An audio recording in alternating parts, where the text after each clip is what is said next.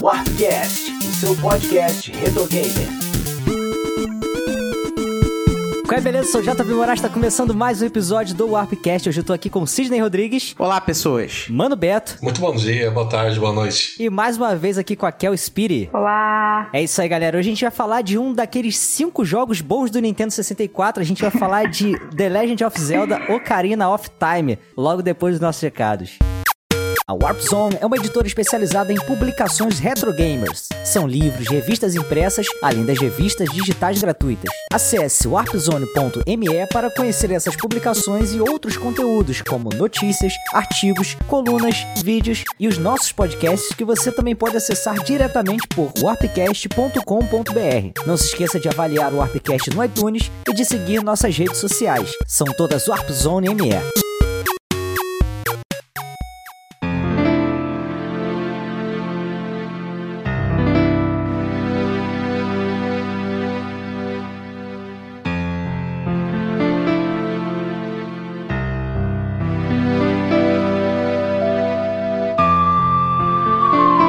Isso aí, pessoal. A gente vai falar desse aqui que foi considerado por muito tempo e pode ser considerado até hoje também por muitos um dos melhores jogos de todos os tempos, né? Um dos melhores jogos já feitos na história. E por mais que tem algumas pessoas que não considerem isso, eu acho que elas obrigatoriamente têm que considerar a relevância que o jogo teve, né? Pelo seu sucesso, pelo fenômeno e pela revolução, né? Que, assim, é, é uma palavra que é muito banalizada hoje em dia, a gente falar assim, ah, casou uma revolução, uma revolução, mas realmente o Ocarina of Time, ele foi uma revolução no, no, nos jogos, né? Tanto que a gente tem elementos que foram introduzidos com ele, que estão presentes até hoje nos videogames, né, Sidão? É isso aí, cara. Primeiro, eu acho que primeiro a gente tem que tirar da frente a opinião pessoal, né? Porque opinião, né, é aquilo, cada um tem a sua e a maioria tá errada. Mas se você pegar a crítica especializada, cara, assim, em 9 de entre, sei lá, 90% do, da, dos da, da mídia especializada que fala de videogame, primeiro lugar, Ocarina of Time, assim. Metacritic é primeiro lugar, Famitsu é primeiro lugar. Os lugares que falam sério de videogame colocam Ocarina como o melhor jogo já feito todos os tempos. P pelo impacto do que foi na época, né? Tudo que trouxe, muita coisa a gente vai falar aqui ao longo do cast. Muita coisa o, o Ocarina construiu e vários jogos de exploração 3D continuo usando até hoje, né? A mira e mais algumas coisas que a gente vai falar, mira automática, por exemplo. Eu sou, cara, eu que, eu que, JP é PC gamer, né? PC de 8 mil reais. Caraca, que papo é esse? Ele tá acostumado a jogar com, com mouse, né? Pra mirar e tudo mais, mas os jogos, é, para quem joga, joga jogo de ação, que tem tiro, ou tem algum tipo de, de magia, alguma coisa que você precisa mirar no inimigo, que tem um ataque de longe, né? A mira automática é uma coisa que faz muita diferença quando você tá jogando no controle. E foi uma das coisas que foi criada, né? Do nada. Não do nada, né? Enfim, mas criada pela Nintendo para esse jogo. E mais um monte de coisa. Eu acho que assim, a gente teve ali no iníciozinho do, do 64, é, dois jogos muito importantes, né? Esse não é tão início assim, né? Mas pode ser, talvez, não sei. 98 dá pra considerar início? Tá, né? É 96, 64, né? Dois primeiros aninhos ali, né? É, mas assim. De o... sucesso. o, o Mario 64 ele também foi muito importante porque ele, assim, ele começou um, um, fenômeno, eu acho, muito positivo de conseguir trazer aqueles jogos, aqueles personagens de um mundo 2D para o mundo 3D. A gente sabe que essa foi uma época muito complicada, que tinha umas coisinhas bizarras, jogos de luta tentando se adaptar a esse tipo de coisa e tal. Eu acho que o Mario 64 foi muito importante e o Zelda também. É, e o Zelda é o terceiro, né? O jogo de, de console de mesa do Zelda. Não, o quarto, né? tem o Link's Adventure. Mas acho que, que, assim, é uma franquia que já era, de certa forma, bem consolidada, né? Principalmente por causa do Link to the Past, que é um dos jogos... É o jogo preferido da Kel, né? Que é Sim. um dos jogos... É o meu preferido ainda, o Link to the Past. E aí, cara, você tem uma grande responsabilidade de trazer esse jogo para um ambiente 3D e funcionou muito bem, né, Kel? Podia ter dado tudo errado, né? Sim, eu acho que tinha tudo para dar errado, inclusive.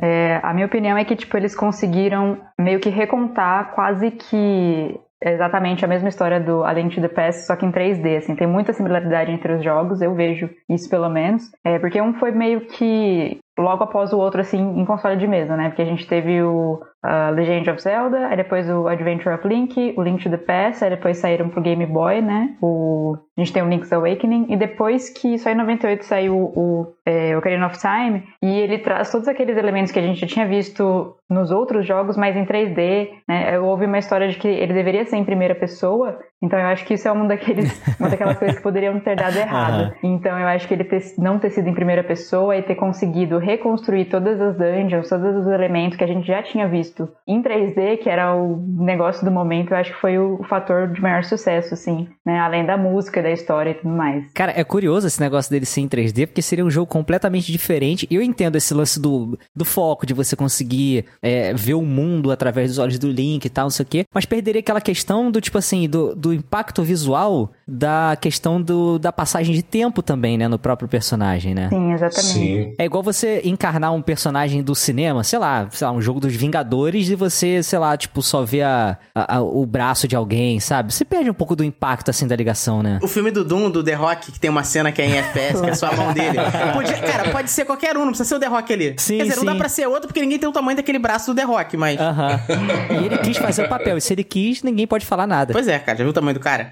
Mas, ó, essa é uma época muito importante, né, cara? Como você falou no começo, as, as empresas, né, estavam patinando um pouco ainda nessa migração entre o 2D e o 3D. E como a gente falou lá no episódio 64 sobre, sobre o Mario 64. Não, a gente falou sobre o Nintendo 64, não foi? Sim, sim. É, mas a gente falou sobre isso lá nesse episódio. É, o Mario, o Mario 64 e o Ocarina of Time foram a Nintendo dizendo pro mercado, ó, é assim que se faz. É isso aqui que é 3D, faz aí agora. Mas tu acha que foi meio que para definir ou foi uma coisa que aconteceu naturalmente? Não, cara, eles estavam. Tava todo mundo correndo para migrar para esse mercado, né, cara? Mas eram mais. É, a galera descobriu o, o, o, polígono, né, cara? Ficou maluca, então. Porra, todo mundo a correu galera pra... descobriu o polígono foi foda, né?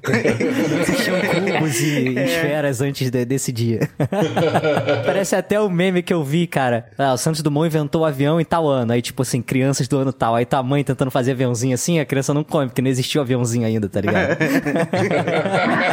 é, então, é, tava todo mundo tentando migrar para esses ambientes poligonais, para ambientes 3D, tava todo mundo nessa corrida, né? É, não, não, não que seja por acaso, mas assim, calhou de a Nintendo dizer pro mercado. Mesmo assim, com o videogame que é considerado um fracasso, né? Se você pegar do ponto de vista mercadológico, ele não foi tão popular assim, né? Porque era muito caro. Mesmo com o videogame que foi um fracasso, a Nintendo conseguiu ditar regra, né, cara? A partir dali, a gente teve muitos jogos, se base...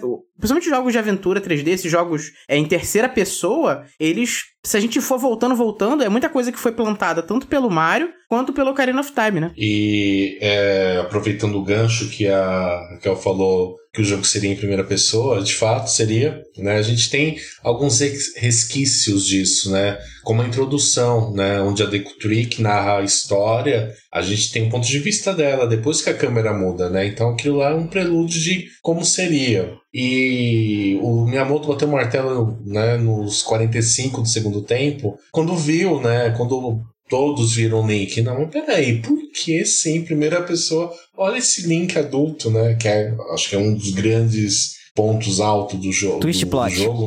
E bota um twist plot nisso, né? Porque é, não era um Kokiri, né? E como que o Link. Porque quando eu joguei, né? E aí houve essa passagem de tempo, né? Claro que eu fiquei embabascado, mas ao mesmo tempo eu não tinha um inglês muito bom naquela época, então não, não, não tinha entendido de imediato que, que ele tinha crescido. Peraí, os Kokiri não cresce? Por que, que ele cresceu, né? Aí, né, mais velho, né? Dois anos depois, aí você fica encantado demais, né? Com essa, com essa narrativa, né? E com justificando o que o JP falou, ainda bem que não foi em primeira pessoa, né? Porque a gente ia perder todo esse ritual, né, de passagem, passagem de tudo, não só do, do Link, né, mas das pessoas mais velhas, é, dos personagens que estão lá, que eles também têm a passagem do tempo, a gente ia perder tudo isso. Os outros não, porque a gente ia ter a visão, mas não sei, não seria a mesma coisa, né? Então foi muito bem acertado isso, né? Você comentou que o jogo teve um atraso, né? Porque de fato era para sair junto com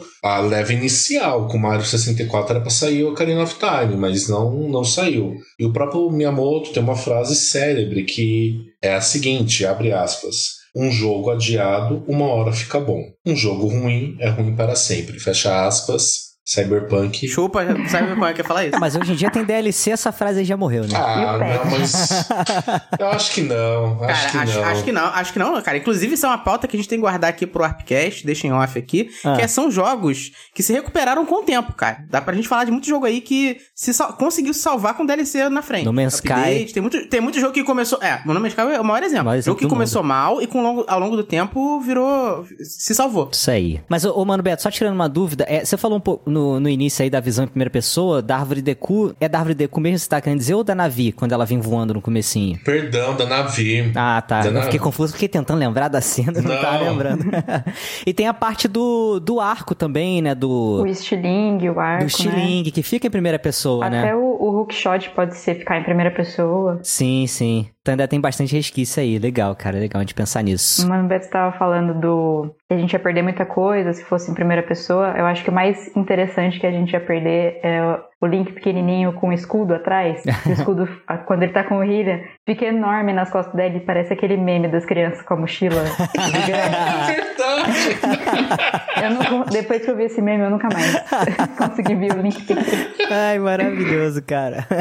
Quando ele tá com o escudo, né, cara, que ele até. Ele abaixa, né? Ele nem usa o escudo na mão de tão Ele abaixa. Exatamente. Bom, o The Legend of Zelda Ocarina of Time, ele foi lançado exclusivamente pro Nintendo 64 em 1998. Já foi no mesmo ano tanto no Japão, na Europa, quanto no- nos Estados Unidos. Eles fizeram o que deveria ser feito mesmo. Foco total no single player, a lá Link to the Past, né? Como a própria Raquel falou, eu vejo muita coisa herdada de lá também. Não só de lá, né? A própria Ocarina, que é um dos instrumentos de Link's Awakening, né? Então, Awakening, então você tem várias inspirações, né? No Ocarina, vinda de outros títulos muito bons do passado, né? E uma grande inspiração aí do, do Zelda foi o, o Wonder Boy em Monster World do Mega Drive, né? Que tem um personagem com a fadinha do lado e toca a Ocarina pra poder abrir as portas e tal. Bem bacana essa homenagem que eles fizeram à SEGA. É... Você tem toda vez que trazer cega quando eu tô aqui?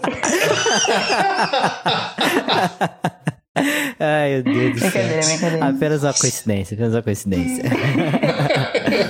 Mas, gente, é, falando um pouquinho da, da história, a gente é, é transportado naquele, naquele comecinho da Navi indo até o, o Link, né? E ele finalmente tendo uma fada, né? Que é uma questão meio que de... Como se fosse uma passagem, né? Do, entre aspas, criança, né? Pra um coquiri adulto. Não é bem isso a relação, mas é tipo assim... Quem não tem a fada é meio que... Ah, você ainda não tem a fada, né? Uhum. E aí, é toda aquela questão da, da maldição da árvore Deku, o Link tentando salvar ela dessa maldição e tal, e não conseguindo, né? E, e sendo jogado nessa, nessa jornada. Geralmente ele é, é atormentado pela, pelo aquele pesadelo, né? Do Ganondorf, daquela tal pessoa que tá, tá fugindo dele no castelo e tal. E aí, no meio da aventura, ele é realmente apresentado a Princesa Zelda, e ela fala muito sobre a... a... É Hyrule ou Hyrule, gente? O certo. Acho que é Hyrule, não? É, eu não, eu não tenho essa pronúncia gringa. Enfim. Então, eu acho que é Hyrule mesmo, mas e aí em vez de Hylian, é Hylian, mas eu nunca falo Hylian. Eu falo Hyrule e Hylian. Ah, então tá. e ela também conta muito da história da, de Hyrule, né? Do início, né? Da, da criação, né? E a questão da Triforce também, que é uma coisa que tá sempre aí no, no, no- nos jogos de Zelda, né? É, eu acho que um grande ponto aí de diferenciação desse jogo pros outros é a questão da, da Ocarina e da infinidade de coisas que você consegue fazer com ela, né? Vocês acham que é o principal é, elemento de gameplay? Eu acho que sim. Eu acho, como eu comentei antes, eu acho que tem muito a ver com a, o A Link to the Past. Eles Uhum. conseguiram recriar em 3D, mas não é exatamente é, é, a me- a mesma coisa, né? Esse, o elemento da Ocarina muda tudo, né? Porque a Ocarina faz com que a gente consiga ter essa dualidade no jogo, que é o que faz a gameplay é, ser tão interessante, a história ir pra frente e a gente encontrar no meio dessa história, né? Porque com a Ocarina a gente vai ao passado e ao presente, né? Com a Ocarina a gente mexe com o dia e a noite, isso também é importante pro, pro jogo, né? Então tudo meio que gira em volta desse artefato, que é um tesouro da família da, da Zelda, né? Na família real. Então eu acho que é, é muito interessante esse elemento, né? Ele traz uma dinâmica que não tinha antes em nenhum jogo. A Ocarina é responsável basicamente por todos os eventos da narrativa, né? É a- a- sempre que você precisa fazer a, a história andar, né? Eventos que fazem a história efetivamente andar, a Ocarina tá presente, né? De uma forma ou de outra. Você aprende uma canção nova que libera o jogo pra você de alguma forma, né? Mais do jogo, Sim, né? Exatamente. É genial a forma como a Ocarina existe nesse jogo, além de, claro, tocar o Ocarina é muito divertido, né? Ele tem as mecânicas próprias. E, ele, e a Nintendo conseguiu fazer um uso muito inteligente do, do, do controle do, do, Nintendo 64, né? Pra você poder tocar o Ocarina ali. Até, até inclusive pra tocar, tocar música de verdade. Tem. Existem muitas revistas especializadas que ensinam você tocar músicas famosas, tipo Jurassic Park, Star Wars e por aí vai. Porque ela realmente tem notas, uma escala completa de nota musical, cara. É um, é um instrumento completo num, num jogo de. O que é mais impressionante é, é isso tudo num jogo de cartucho. Que durante muito tempo ficou demonizado, né, cara? Todo mundo tinha que, tinha que migrar pro CD pra poder ter som de CD e ter música de verdade, né? Os caras conseguiram fazer isso com um espaço, espaço de armazenamento mínimo, né? É. Tem uma coisa ou outra que eu acho que foi deixado de ser colocado por questão de espaço, mas aí, tipo, foi mudança pensada e adaptada e, tipo, ficou ok. Mas eu não consigo ver nada, tipo assim, que deixa a desejar qualquer outro título do, sei lá, de um PlayStation em questão de espaço, sabe? Claro que assim, a gente não tem. A gente tem músicas. O Mano Beto vai falar da trilha mais pra frente, mas a gente tem músicas mais simples em questão de quantidade de instrumentos, mas não é música orquestrada como a gente foi sendo foi se acostumando mais pra frente. Mas ainda assim tem um uso muito inteligente, cara, da, da, da música no, no, no, Zelda, apesar da limitação do cartucho ainda. É, eu acho que eles foram muito inteligentes nesse sentido de usar o espaço e o som também. A gente vai falar, acho que mais pra frente. É, como o Sidão falou, né? A forma como eles usaram a, a trilha sonora é, é para mim é perfeita, assim. E o negócio da ocarina, quando você aprende as músicas, é, elas são a mesma escala, assim. Então, elas são diferentes, mas elas são sempre as mesmas notas tocadas de formas diferentes, em tempos diferentes. Então, você não precisaria de um grande diferenciação, grandes diferentes é, notas musicais para criar melodias diferentes. Então, acho que isso foi muito inteligente. E a ocarina era um instrumento perfeito para isso. E a Nintendo fez um trabalho excepcional com isso, falando de uma forma só, um breve comparativo, é, com Final Fantasy VII, que é em CD a gente tem um melhor aproveitamento, mesmo com cartucho, como o Sidão frisou, muito melhor do que no Final Fantasy VII. Ah, mas Mano Beto, você tá falando que as músicas de Final Fantasy é ruim? Não, meu anjo, não é isso, mas a Nintendo usou melhores propriedades, né, o hardware do cartucho, do que a Square com os CDs, porque ela abriu mão disso para investir nas CGIs. Né? Então, é. claro, você tem o Young Angel, que é um tema fantástico, mas a maioria das músicas é MIDI, entendeu? E a gente vinha de uma transposição de 16 bits para os 32 bits e outros jogos já apresentavam uma sonoridade incrível, né, por CCD, e nesse aspecto, até nisso a Nintendo soube usar o que ela a Nintendo sempre soube usar seu hardware, né? Então, é a prata da casa, então isso tá com eles. Você diz em questão de som, né, mano? Porque, por exemplo, o, o Final Fantasy VII, por exemplo, ele usa cenário pré-renderizado e alguns são vídeos, sabe? Tem as CGIs, sim. as cenas, então, tipo assim, tem, tem seu peso por outro lado também, né? Sim, sim. Ela abriu mão disso, né? E eu acho que ela né? Com certeza não foi uma escolha indevida, mas é, é interessante fazer esse comparativo, né? Porque fica muito esse rótulo, não, CD é um som foda e cartucho não, é, não é, é que eu, assim. eu, só quis dar uma amenizada na tua fala, porque eu sei que tu odeia o Final Fantasy VII, e aí pro pessoal ficar um pouco mais. ficar um pouco mais tranquilo. é. Gente, então aproveitar que a gente tá tocando um pouquinho nesses aspectos mais técnicos, vamos falar um pouquinho da parte gráfica nele, porque eu sempre achei os polígonos e, e, o trabalho gráfico feito no Nintendo 64 um pouquinho melhor do que o, o, o, do PlayStation, por exemplo, sabe? Não querendo fazer comparação, mas eu olho os dois assim, jogos lado a lado, eu acho que o polígono fica muito mais trabalhado no, no Nintendo 64 do que no PlayStation. E aí o Ocarina of Time ele tem uma coisa que é uma coisa que é, era muito utilizada no PlayStation e é utilizado nesse jogo, que é a questão de cenários pré-renderizados, né? Em vários momentos, né? Sim. Ou, ou, aquela passagem da. Quando você tá saindo do Templo do Tempo é, é muito marcante. Você Sim. falou agora, já me veio essa, essa visão. Eu pensei essa, essa imagem também, que a gente sai, né? Aí você vê a montanha ao fundo. Exatamente. Sim, sim. Nossa, Exatamente. é muito, muito boa aquela. Putz. A casa do Link também tem muitos elementos, né, cara, que são usados é, é pré-renderizados. Algumas lojas, lojas ou, ou, casas por dentro também. É um recurso muito, muito bacana. E eu não sei se é para poupar espaço também, não sei o que, que eles quiseram fazer, mas ali são, são é, momentos em que a câmera tá meio que estática, né, na maioria deles, para eles conseguirem Sim. fazer esse tipo de coisa, né. Que também é um trabalho muito bom de câmera, né, que o Ocarina of Time tem. E, cara, poupa processamento pra, também, né, cara, porque assim, o mundo, por mais que o Nintendo 64, na teoria, fosse um videogame muito mais poderoso do que os 32 bits da época, na teoria, né? Não vamos entrar nessa discussão que a gente já teve ela lá no, no outro. Ainda assim, o universo do Ocarina, ele é um universo muito vivo, tem muitos personagens, muita coisa acontecendo. Então, assim, renderizar, fazer, renderizar na hora cenários ali não era uma coisa que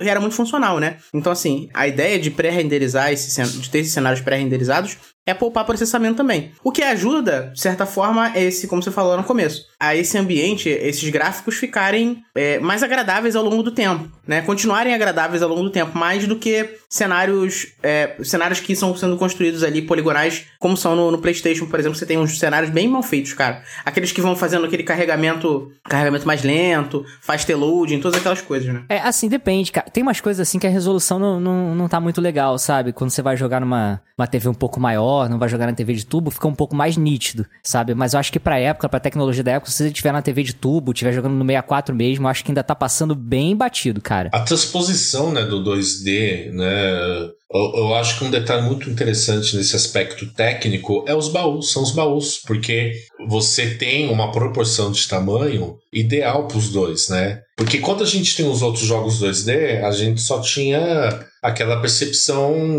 típica de jogos 2D quando você abre um baú, né? Aí nesse jogo em 3D, até então, né, a gente não imaginava que até se deparar com um baú e você vê o Link levantando, dando aquele pulinho, porque o baú é grande, né? aí fica aquele pulinho, né? fica penduradinho. E aí, quando você tem a passagem do Link, e você vê ele também pegando o item. Dá um chute na caixa. Exatamente, porque é maior. Eu acho isso fantástico, cara. Que superou até o momento 2D, por mais que seja épico, né? Ele com a mãozinha levantada né, dos jogos clássicos. Não que ele não faça isso após ele né, meio que mergulhar no baú, mas é uma transposição que eu não imaginava que eles iam dar tanto detalhe a isso, né? A essa proporção, não só dos baús, mas das placas, as famosas placas indicando a Cacarico Village, enfim, tantos outros cenários famosos. A placa também, ela tem essa proporção, né? O Link, quando é menorzinho, né? Link pequeno olhando para cima, né? Eu achei esse detalhe que é graças à tecnologia disponível na época fantástico e incrível. E aí você pode ter aquela noção, né, de cara, o Link ele é menor infrator, né, cara?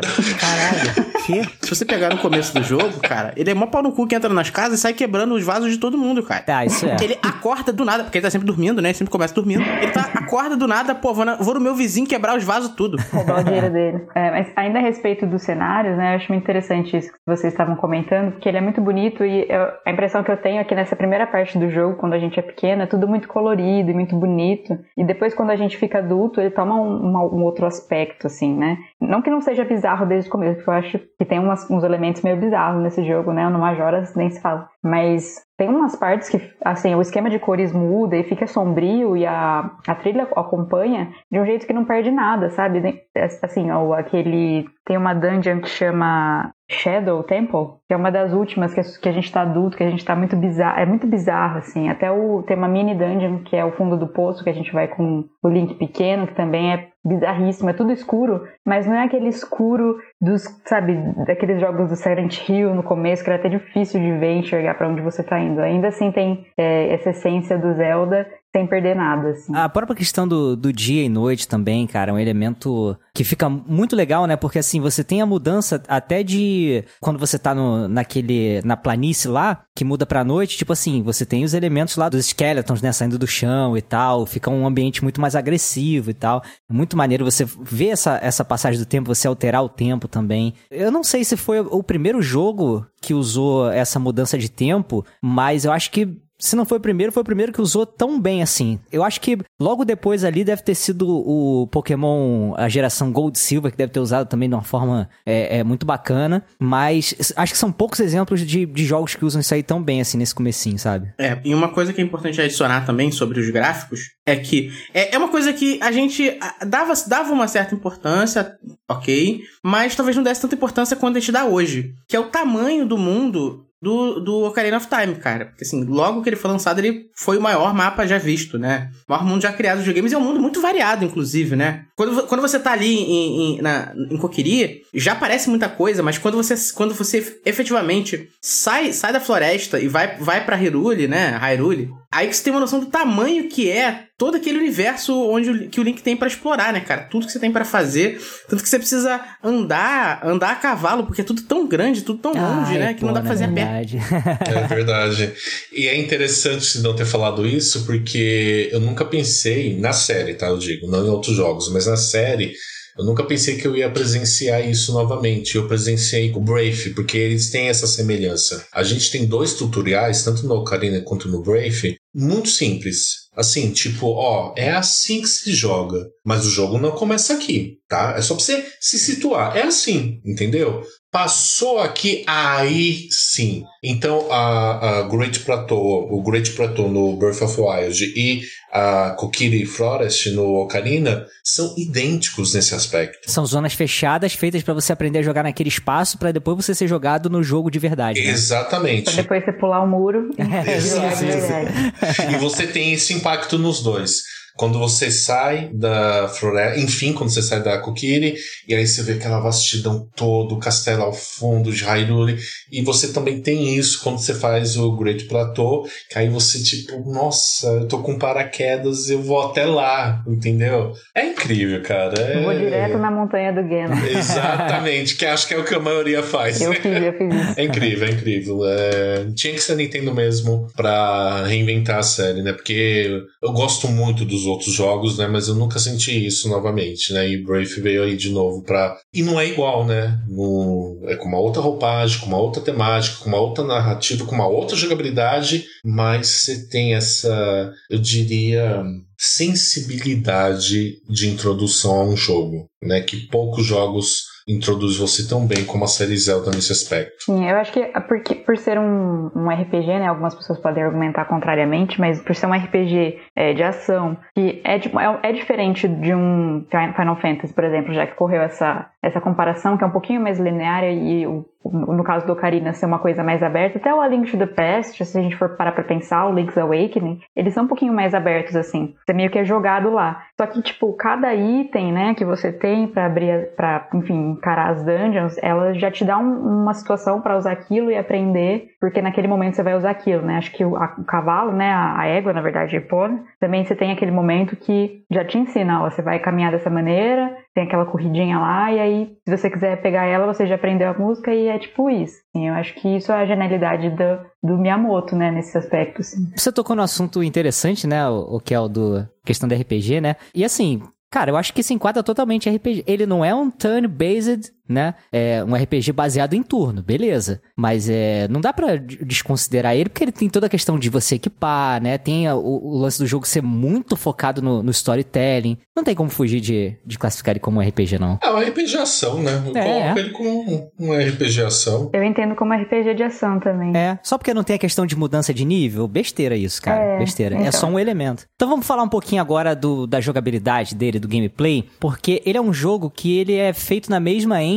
do Super Mario 64. Mas é, ele é um jogo totalmente modificado e eu acho que até o próprio Shigeru Miyamoto não considera, tipo, ele apesar de, de ser a mesma engine, ele considera, tipo assim, não, isso aqui é uma coisa, tipo, totalmente diferente. Por causa da quantidade de modificações que foram feitas. Eu acho que a, a- uma das principais é a questão da câmera, né? Que a gente não tem o controle que a gente tem de câmera igual a gente tem no, no Mario 64, né? Em The Legend of Zelda a gente tem uma coisa muito mais cinematográfica, né? A câmera se posiciona muito bem também, acho que é um grande exemplo. Tinha muito jogo nessa época que era terrível, né? E isso não acontece no Zelda. Mas acho que é, é muito uma diferença. Eles. É, é uma diferença de conceito mesmo, né? Porque é, enquanto a câmera do, do Mario 64 ela é focada na exploração, você pode olhar tudo, né? Você tem um controle de câmera total, pode olhar tudo, porque tem sempre muitos segredos escondidos ali. Você precisa. Vai achar uma, uma estrela aqui ali, uma moedinha ou alguma coisa que você precisa procurar. A câmera do, do Ocarina of Time, ela é pensada pra batalha, né, cara? Pra te, te dar essa imersão de que você tá sempre. Você tá sempre atento. Porque, cara, tem sempre perigo em torno de você. É, cara, eu não sei. Eu acho que a do Mario 64, ela é uma câmera câmera que ela, ela vê muito o que o Mario tem ali em volta dele, o que tá próximo pra ele pular e tomar uma atitude rápida. Então ela fica sempre nesse foco. Eu acho que a câmera do, do Ocarina of Time, é uma câmera que ela olha sempre pra frente, pra imensidão, pra você ver o que, que tem na frente, sabe? Pra você poder apreciar o que, que você tem a- ao teu redor. Eu acho que é mais ou menos essa a diferença. E aí, por ela não ser uma câmera controlável com os, os botões C, eu acho que ela trabalha muito bem em, em mostrar o que a gente realmente precisa ver naquela situação, sabe? Sim, concordo. falei merda, falei merda, gente. Pode falar que eu falei merda. não, não, eu vejo dessa maneira porque são dois títulos distintos, né? O que você falou faz total sentido, porque no Mario, no Super Mario 64, a gente tem que ter toda essa visão, porque é um jogo acrobático, né? Você precisa saber onde está pulando, qual parede quicar, então faz todo sentido essa câmera. E em Ocarina of Time é uma outra pegada, né? E é muito legal você ter tocado nisso, porque é muito cinematográfica. A gente não tem cenas em CGIs, mas não quer dizer que o jogo não é cinematográfico por conta da câmera. A câmera foi muito bem utilizada sem a necessidade de CGI. A câmera, quando ela acompanha a coruja, por exemplo, pô, cara, é inacreditável aquilo, sabe? Sim, sim. É muito legal. Ou aquela parte da, da Goron City lá que você tem que seguir o, aquele Gon que tá rolando que nem um Sonic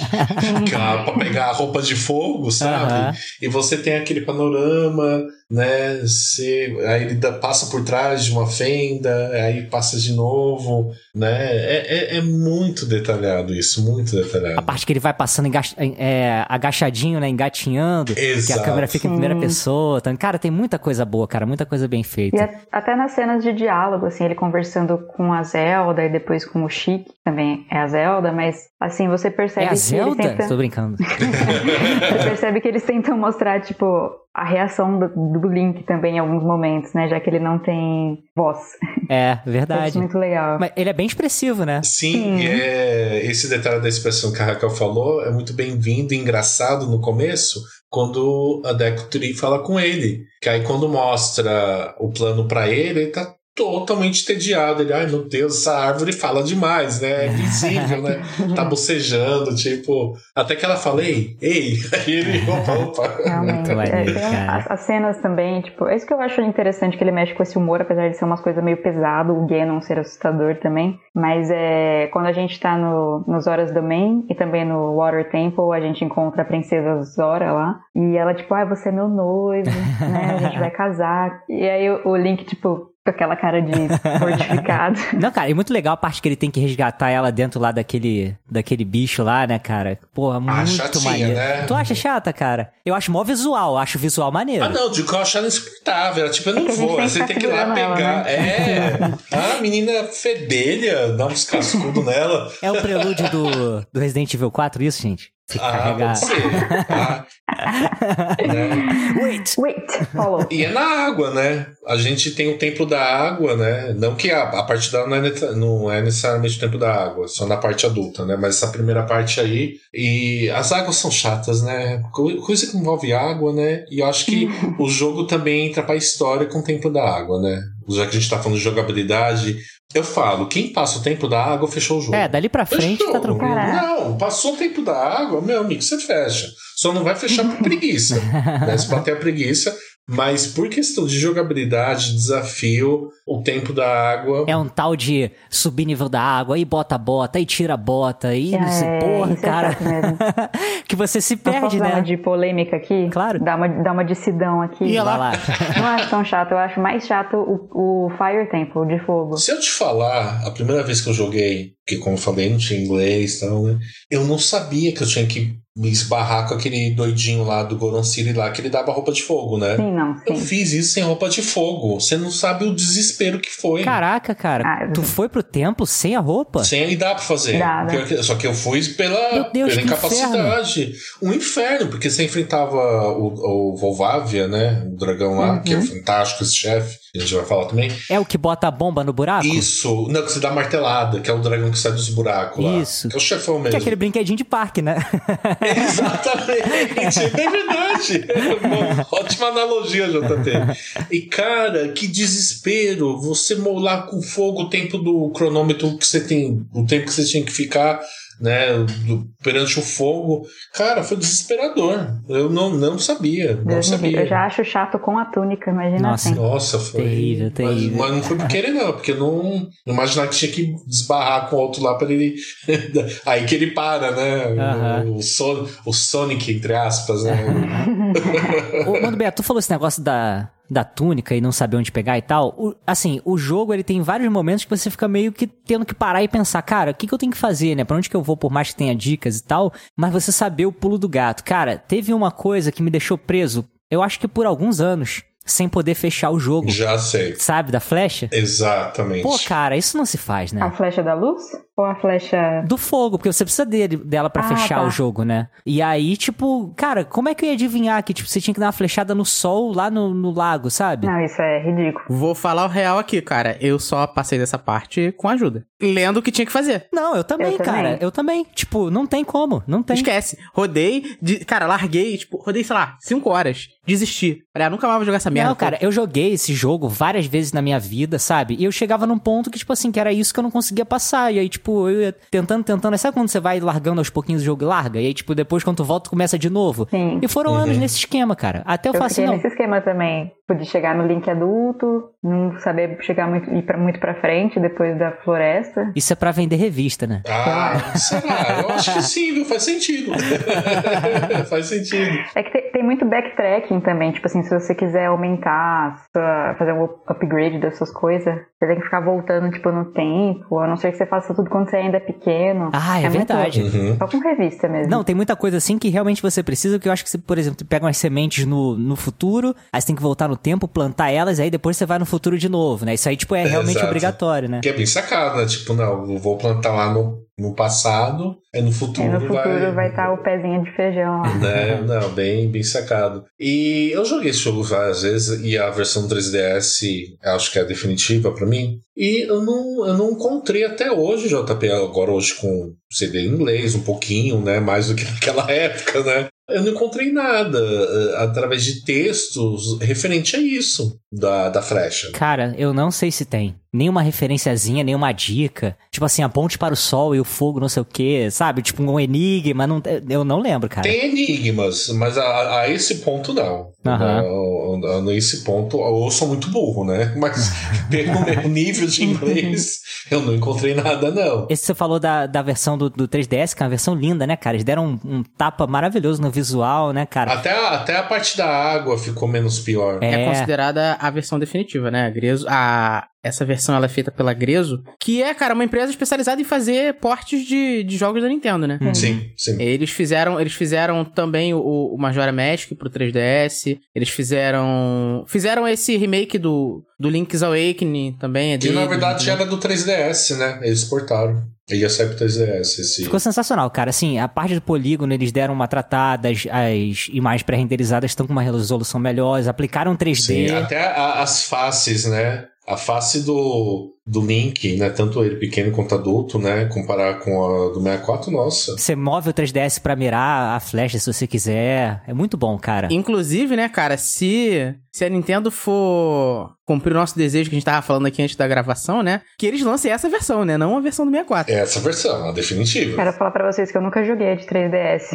A que eu tenho é a de 64, porque eu comprei pro Virtual Console do Wii. Então é a versão que eu joguei. Só- Você tem essa. 3DS? Não, eu tenho só o Nintendo DS. Cara, assim, é o mesmo jogo, é o mesmo jogo. Mas ele é tão bonito no 3DS que vale a pena rejogar, É, sabe? então todo mundo fala que é um ritmo Não, ele diferente. tem uma, uma pincelada na jogabilidade, né? O tempo ah, mas da muito água que eu pouquinho, diga. muito pouquinho. né? Mas vale a pena. Eu joguei ele no 3DS, cara, incrível. Agora, uma coisa que eu queria falar sobre a jogabilidade que a gente não falou ainda bem é o seguinte: ele veio da engine do Mario, ele veio com tudo aquilo, a questão do Mario e tal, trazer para um ambiente 3D. Mas assim, ele não tem um pulo controlável, né? Ele tem aquele pulo automático, né? Que é uma coisa é, é, muito interessante. Eu acho que poderia ter zoado completamente o jogo se não fosse assim. E a questão também da, da mira, né? Do, do lock que dá pra você dar durante as batalhas. Isso é, cara, é a cereja do bolo desse jogo, né? Com certeza. Não teria a série Souls sem isso. A série Souls Demon Souls, Dark Souls, não teria sem isso. Isso é bom ou ruim? Acho ótimo.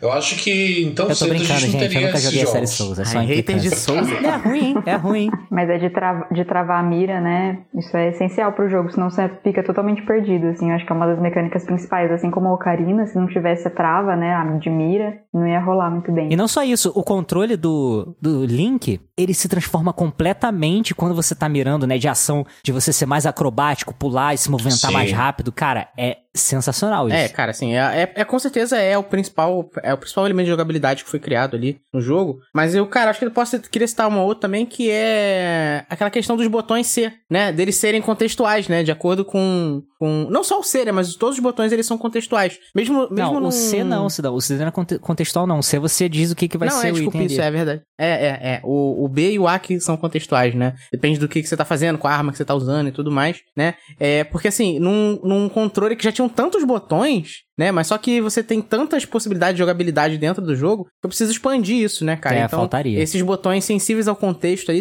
fazem muita diferença também pro jogo, né? Do que, que o Link podia fazer de cada vez ali, com que, dependendo do que ele tivesse segurando nas mãos, né? Que é algo que é bem copiado hoje em dia também, né? Ah, não, fez história, né? Ô, Mano Beto, música. O que, que temos aí pra falar sobre música? Eu gosto muito desse jogo, mas todo jogo, talvez não o começo, mas todo, desde quando.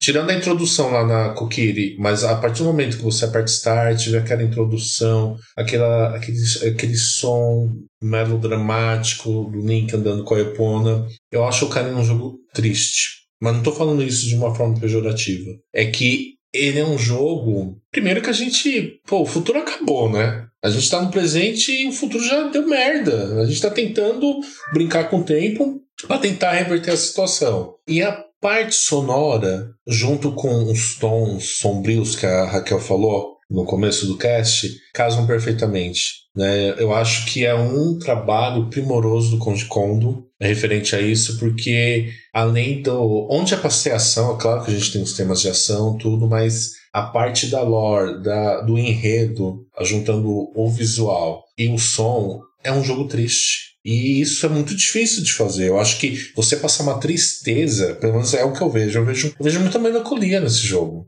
E parte disso é da trilha sonora. A trilha sonora, ela passa essa melancolia naquele início, né? Parece que eu tô ouvindo agora, né? O tema de introdução. Quando você coloca a fita. É triste. Obrigado, Raquel. Mas a, Como- histó- então, mas a história do jogo é triste, né, cara? É aquilo que você falou. Já, já tá tudo ferrado. Já tá tudo ferrado. Ele tá tentando voltar no tempo pra consertar as cagadas. E, cara, resolve mais ou menos também, né? Mais ou menos. Tem esse detalhe também. Mas perceba que é difícil você introduzir isso numa trilha sonora. Por isso que há compositores e compositores, né? Então. Então, mas aí agora, agora pensa, você tá falando isso de Ocarina, Ocarina of Time. Agora imagina o Majora Mask que é triste e ruim. Sempre pode ser pior. cara. É, Não, vamos falar de uma tristeza boa, né? Essa melancolia que eu falei.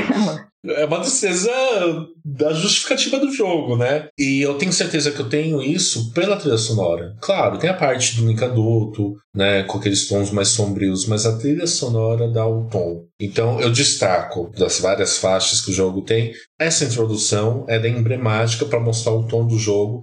Até porque quando você coloca pela primeira vez, você não sabe o que esperar, né? É um, não é uma música tipo da Link to the Past, que é uma epopeia emblemática, sabe? Aquele grande ato heróico assim. Não, não é. Aí isso atiça mais a curiosidade. Então, essa é uma. E outra é com a Ocarina. Se eu não me engano, é a Song of Storms, aquela que faz chover lá no Moinho. Uhum. Eu tô falando, tô, tô com elas aqui na minha cabeça. São as faixas emblemáticas. Claro, o jogo como um todo tem trilhas incríveis, principalmente com chefes. Primeiro chefe com a aranha é bem emblemático, primeiro combate. Não é sempre assim na maioria da série, dos jogos da série. Porque uma que me desperta curiosidade, porque não me apresenta algo muito alegre, por mais que seja colorido, né, com exceção da mudança de tempo. E aí é que é aquela mecânica com a música, a mecânica com a ocarina, né? E aí você ouve o tararara, e vem a chuva depois, que você fala, "Não, será que, será que é mesmo? Vai chover e Eu chove. gostei do tarará. É, eu sou péssimo, eu tenho ritmo. Eu acho, mano, Beto, que muda um pouco da- dependendo da época que você joga. Quando eu joguei lá, jovem, adolescente, sem entender quase nada de inglês, você não entende a magnitude da merda que tá dando no universo de Ocarina of Time, né? Então, cara, assim, a- você meio que ignora um pouco a música também, a tristeza da música. É apenas um jogo de. é, assim, apenas, né? Mas é um jogo de aventura interessante, é um bom jogo de aventura. É, cara, tem muita coisa pra fazer, tem universo e tudo mais. Mas eu acho que você vai ter essa magnitude, pensar nessa. Pô, a trilha sonora é triste, porque o universo é triste, tá muita coisa acontecendo ali. O Link, em certos momentos, ele é até meio melancólico, sabe? Eu acho que você leva um tempo, acho que você precisa ter uma certa idade, entender, entender um pouco mais de inglês também pra entender que que tá acontecendo, pra... Você passa, para, para até de odiar a nave, cara, quando você é adulto. Porque todo mundo odeia ela quando ela... Porque quando você só quer jogar, ela é só um elemento interrompendo a sua joga, jogatina, que você não tá entendendo o que ela tá fazendo ali. Então leva um tempo pra você entender, você jo- rejogar, né? Mesmo sendo contra rejogar as coisas, JP me odeia por causa disso. Não, não te odeio não, É. cara. Só está desperdiçando tua vida, podendo jogar Não, coisas boas novamente. Ah, mas aí você precisa rejogar um pouco mais velho, ou jogar, conhecer, pra quem ainda não jogou, tá completamente errado. Dizem que tem ROMs por aí na internet. Porque, cara, não dá- não- o cartucho não dá pra comprar não, que é muito caro, cara. Ainda mais aquele cartucho da Gradiente Não, dourado pra- lá, é impossível. Ah, do 3DS ainda dá, pô. Não, do, deve do, ser. meia- o do 64 não dá não, é muito caro. É 300 A eShop do cartucho. 3DS tá funcionando A ainda? do 3 Tá, é tá até na nuvem. Aí, dá até pra comprar digital, A cara. eShop ou aquela eShop? Não, não, não, Não, a não. é- Sidão, essa daí não existe não, gente. Nunca existiu. É, entra lá no 3DS CIA lá e.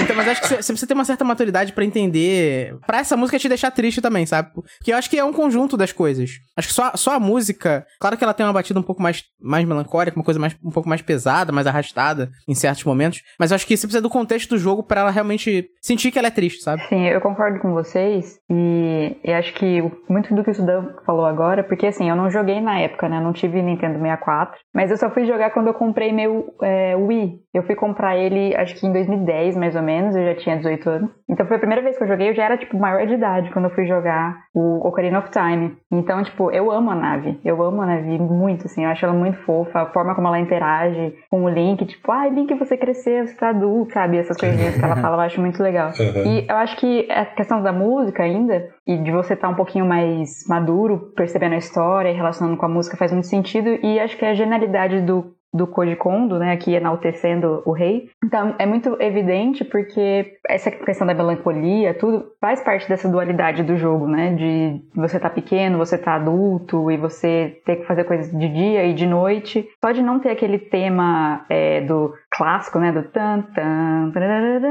que é aquele que marca, né, a franquia, que é um tema de aventura, de te levar pra frente toda vez que você vai pro mundo, toca essa aventura. E nesse jogo não, então você tem várias camadas assim mesmo de, de entender o que tá acontecendo, as próprias dungeons, cada uma com, a com o seu tema mais ou menos, Sim. e as batalhas de chefe também, como o Mano Beto falou. Pra mim a, a que tem a música mais da hora assim de, de chefe é a do Ganon, quando ele já tá na forma de Ganon mesmo. Eu achei incrível, mas toda a trilha assim para mim é muito boa. A forma como eles trabalharam a Zelda's Lullaby, que já era uma música do A Link to the Past, Exatamente. é incrível, Eu ia até assim. comentar. Incrível. E acho incrível. também que, por a gente ter a ocarina e ter que tocar, a gente fica muito tempo memorizando até as músicas, assim. Quem jogou muito e tem que ficar jogando toda hora, tipo, colocando as músicas lá na ocarina, aquele controlezinho, você vai decorando a ordem das notas, né? E vai ficando com elas na cabeça. Então acho que isso faz a música ser ainda mais marcante pro jogador, né? A minha favorita é a Song of Time.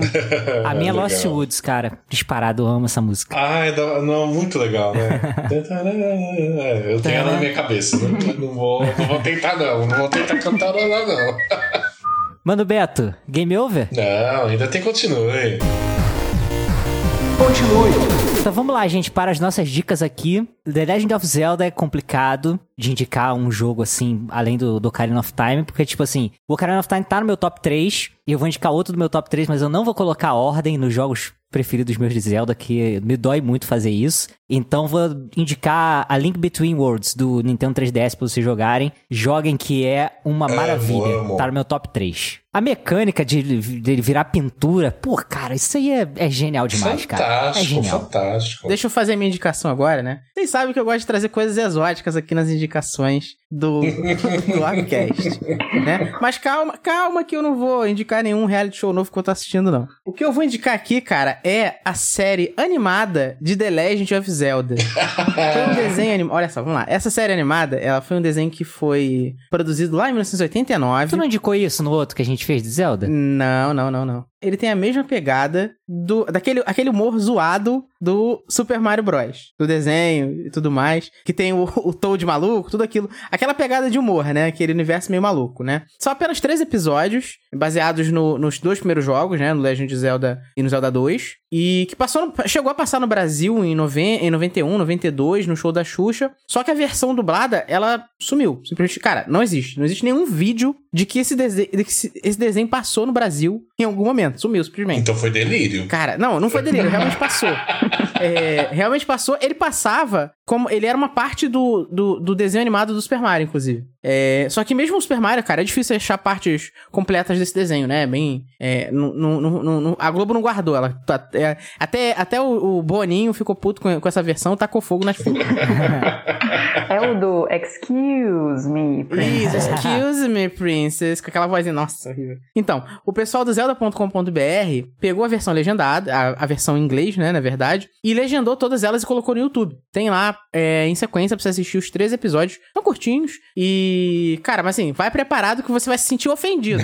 mas de um modo legal. Minha indicação, na verdade, é uma tietagem, um pouco de jabá. Eu vou indicar o Warpcast 97 Ah. do Link's Awakening, com a Andrea Ah. Oliveira, que é muito bom, um dos meus favoritos. Ah, obrigado. Que eu sou ouvinte, eu gosto bastante desse episódio. Lá o Sidão também fez uma indicação exótica. Pra variar, engano, né? era, tipo Twin Peaks, alguma coisa assim. E eu, tipo, não consigo mais jogar Link's Awakening sem pensar em Twin Peaks. E uma outra indicação rapidinha é Legend of Zelda, Zelda Link to the Past. Ah, Por favor, que será, joguem, né? o melhor jogo. tá disponível aí, não vou dizer onde. Vou fazer mais uma indicação também de, de série animada. Só que essa é feita por fãs, né? É, recentemente foi lançado o The Legend, The Legend of Zelda Heroes Purpose. É como ele pede em casamento? Ah, Não, a não, cara, calma. É o, propósito do herói. Ah, tá. Ele é uma animação totalmente Full HD, bem feita e tal. Diferente da, da primeira coisa que eu indiquei antes. Ele conta a história de- dessa encarnação do Link, né? Porque é uma coisa importante é que o, Link nunca é o mesmo, né? Em, em- nas histórias. Tirando o, Ocari- o, o Link do Nintendo 64, que ele tá no Ocarina e tá no Majora, né? Mas o, o- essa série animada, ela conta, a- ela narra a história dessa mesma encarnação aí que derrotou o Ganondorf, que salvou Termina lá no, no Majora Mask. Um pouquinho depois dos eventos do, Mara- do Majora Mask, né? Ele tá um pouquinho mais velho e tudo mais. E tá meio que buscando o propósito dele ali, porque depois que ele. Cara, ele meio que resolveu todo aquele problema do Ocarina of Time, ele ficou meio sem propósito como herói, né? E esse anime é muito. Cara, uma animação muito bem feita, muito bonita, né? Já tá toda completa no canal Major Link. Eu vou mandar o link pro, pro JP pra ele colocar lá. E assim. Corre, porque em breve a Nintendo vai derrubar, né? É muito bom mesmo. É, e é muito bem feito, cara. Corre lá. Tem uma animação japonesa muito antiga, um longa-metragem de animação. Ele é de 63, já passou no Brasil, né, no, há muito tempo, e se chama Príncipe Suzano e o Dragão de Oito Cabeças. Por que, que eu estou indicando isso? Algumas informações, alguns rumores na, inter- na internet sugerem que essa animação foi uma das inspirações para a gente ter o Toon Link, que é aquele Link a partir do universo de Wind Waker. E realmente tem bastante semelhança, vale a pena ver. A animação é muito boa, tem ela disponível no YouTube com a dublagem clássica da AIC São Paulo. Então é nostalgia de 18 mil quilates. Então vale a pena pela nostalgia, pela animação que é muito boa, apesar da- de ser de 63, ela é muito legal. Tá disponível no YouTube, aí vocês vão ver o Príncipe Suzano e fazer um comparativo com o Link. Né? É bem semelhante, se é verdade ou não, mas há muitos rumores que sugerem isso, né? Que essa animação tem inspirado o visual do Toon Link. E jogo, vou indicar o Breath of Wild, que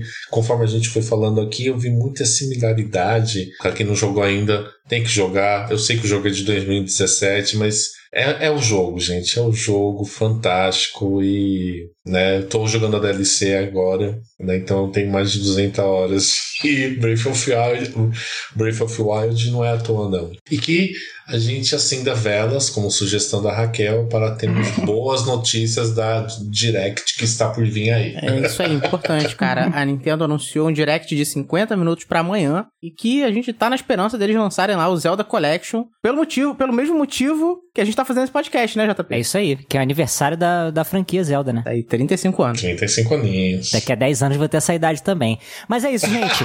Vamos encerrando aqui mais um episódio do Warpcast. Queria agradecer muito aqui a presença da Kel. Kel, obrigado demais aí por é, trazer todo o seu conhecimento aí, todo o seu amor pela franquia pra gente e pros ouvintes. Que isso. Eu que agradeço o convite. É sempre bom estar com vocês. Vocês são muito maneiros. Muito obrigada, gente, por tudo. Ah, Temos jabá aí pra fazer? Ah, me segue lá no, no Twitter. E tem umas músicas lá no SoundCloud. Ouve lá. É nóis.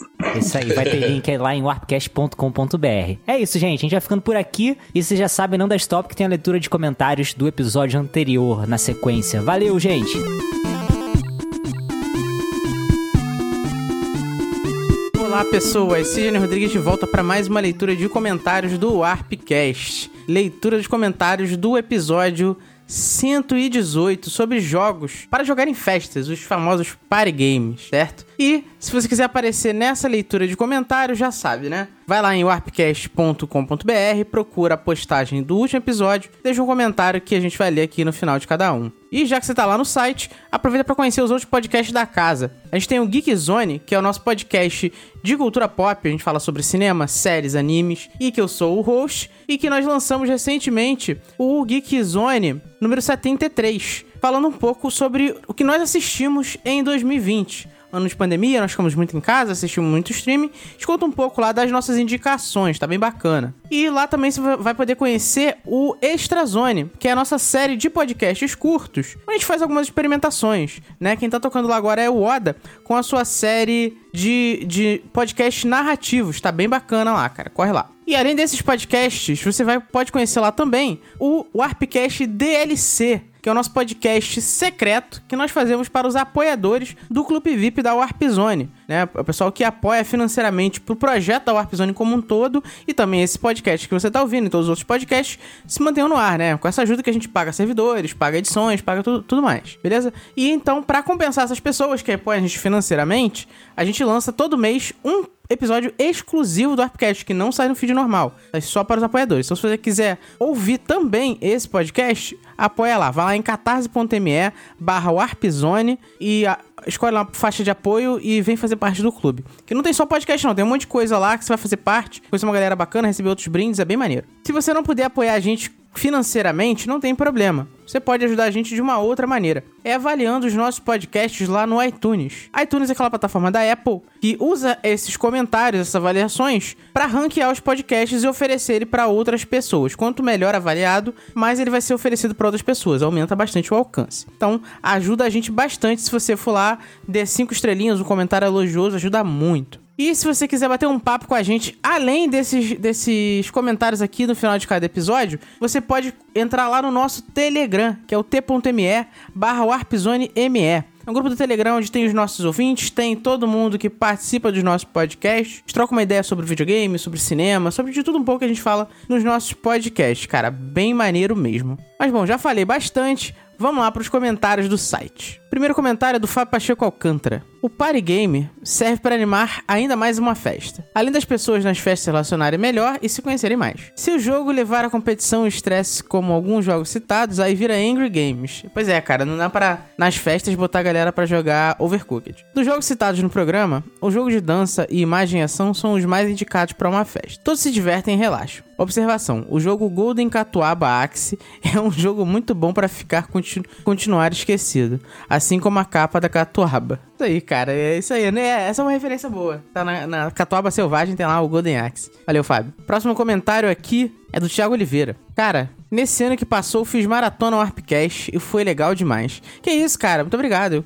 Esses party games eram treta games. Comigo e meus primos não dava muito certo. War, Banco Imobiliário, depois com Mario Party. Sempre dava confusão. Bons tempos. É bons tempos de arrumar confusão com a tua família, cara? Que que é isso? Valeu, Tiagão. Próximo aqui é do Bin Ramone. Valeu pelo debate. Aliás, esse formato pode surgir mais vezes que tá muito bom. Um game bem bacana para festas é os jogos de verão do Master System. Eu tive essa fita, cara, uma das melhores fitas que eu, já, uma das melhores fitas que eu tive no meu Master. Oito pessoas revezando com um controle apenas e as partidas são rápidas. E curiosamente, a versão de Master é melhor do que a de Mega Drive. O Mario Party às vezes fica cansativo se não tiver um save com todas as partidas liberadas e os quatro controles. E também porque a partida mínima são 20 rodadas. No mais, o que vale a pena é juntar o pessoal e o importante é se divertir. Valeu pelo cast, meus camaradas, e aproveito para sugerir um futuro próximo.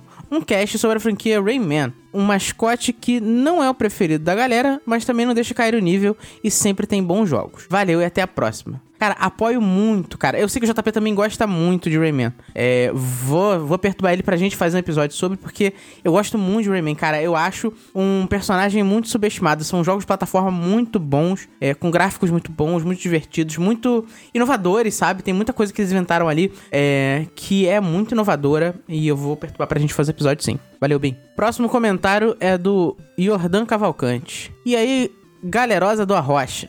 Tava com tanta saudade de escrever para vocês que o comentário pode ficar meio grande e por isso peço desculpas. Que isso, cara? Não precisa pedir desculpa não, quem edita é o JP. A definição de jogo de festa é realmente meio complicada de fechar. Na minha visão, o ponto principal é que o Mano Beto falou. Tem que ser um jogo com mecânicas simples e associado a aspectos básicos das atividades humanas, de forma que os participantes fiquem mais ou menos em pé de igualdade, o que exclui basicamente todo jogo de luta. Também é importante a grande quantidade dos players presenciais simultâneos e ou grande rotatividade dos players. Claro que tudo depende da tal festa, até porque é muito comum gamers de de certo nicho fazer uma festa voltada a um game específico, como eu e meu irmão organizávamos os campeonatos de futebol ou de Smash Bros. Levando em conta minha casa, o maior party game é o citado pelo JP, Pokémon Stadium 2 e seus minigames. Aliás, modéstia à parte, eu sou invencível no jogo de Chansey. Sempre pego 100% dos ovos, de modo que só é possível empatar comigo. Vencer nunca. O Oda citou um possível recorde de players simultâneos jogando Just Dance em telão mas isso acabou virando comum nos eventos de cultura pop da Paraíba, como o H HQPB e o Supercom. Aqui também, cara, todo evento nerd, gamer, etc, tem um telão com Just Dance, é normal. Era algo super incentivado pela Ubisoft, que inclusive, caso fosse solicitado, organizava de graça stands desse tipo em eventos, incluindo a participação de campeões mundiais. Aliás, vale lembrar que o Just Dance tem um campeonato mundial que junta milhares de fãs que dançam a música presencialmente e online também. É uma comunidade incrível, diga-se de passagem. Enfim, a definição do party game pode variar, se encaixando em vários tipos de grupos de amigos. Todo jogo pode ser ou não um party game. É o, é o party game de Schrödinger. Um exemplo foi em um aniversário que fui quando criança, em que uma das atividades foi todo mundo assistir nosso único colega corajoso jogar o novo Resident Evil, com direito a vários sustos seguidos de risadas. Assim sendo, se a galera toda manja de GoldenEye, Mario Kart, ou se só quer acompanhar uma jogatina emocionante, o game acaba virando party game também. Aliás, o que vocês acham de Bomberman? Pra mim é um party game ao pé da letra. É, cara, a gente chegou a citar, eu acho. É muito bom mesmo pra, pra party games. Pra galera passar raiva e ficar xingando um outro. E digo mais, esse game tá super merecendo um cast. Também acho, cara. É isso, galera. Aquele abraço e beijo na canela. Pô, que específico, cara. É isso, Jordan. Cara, concordo com tudo que você falou aí, cara. Você é o cara e vamos marcar uma jogatina de Pokémon Stadium 2 aí.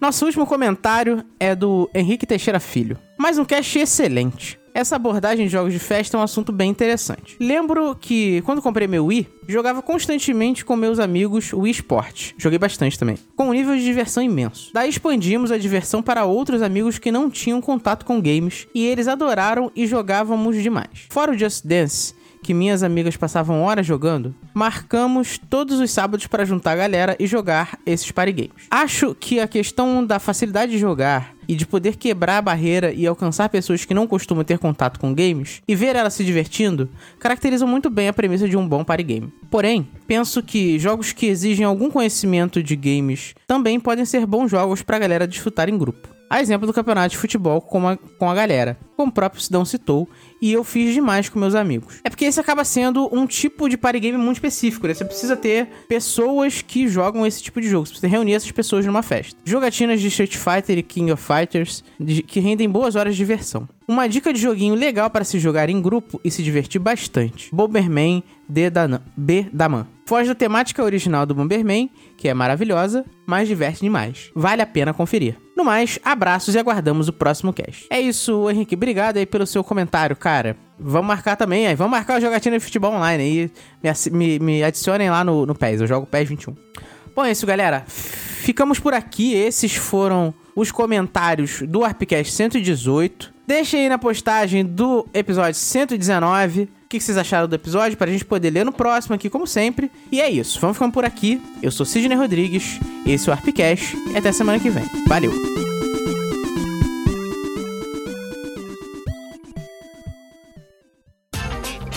Este episódio foi editado por Audio Heroes. Saiba mais em audioheroes.com.br.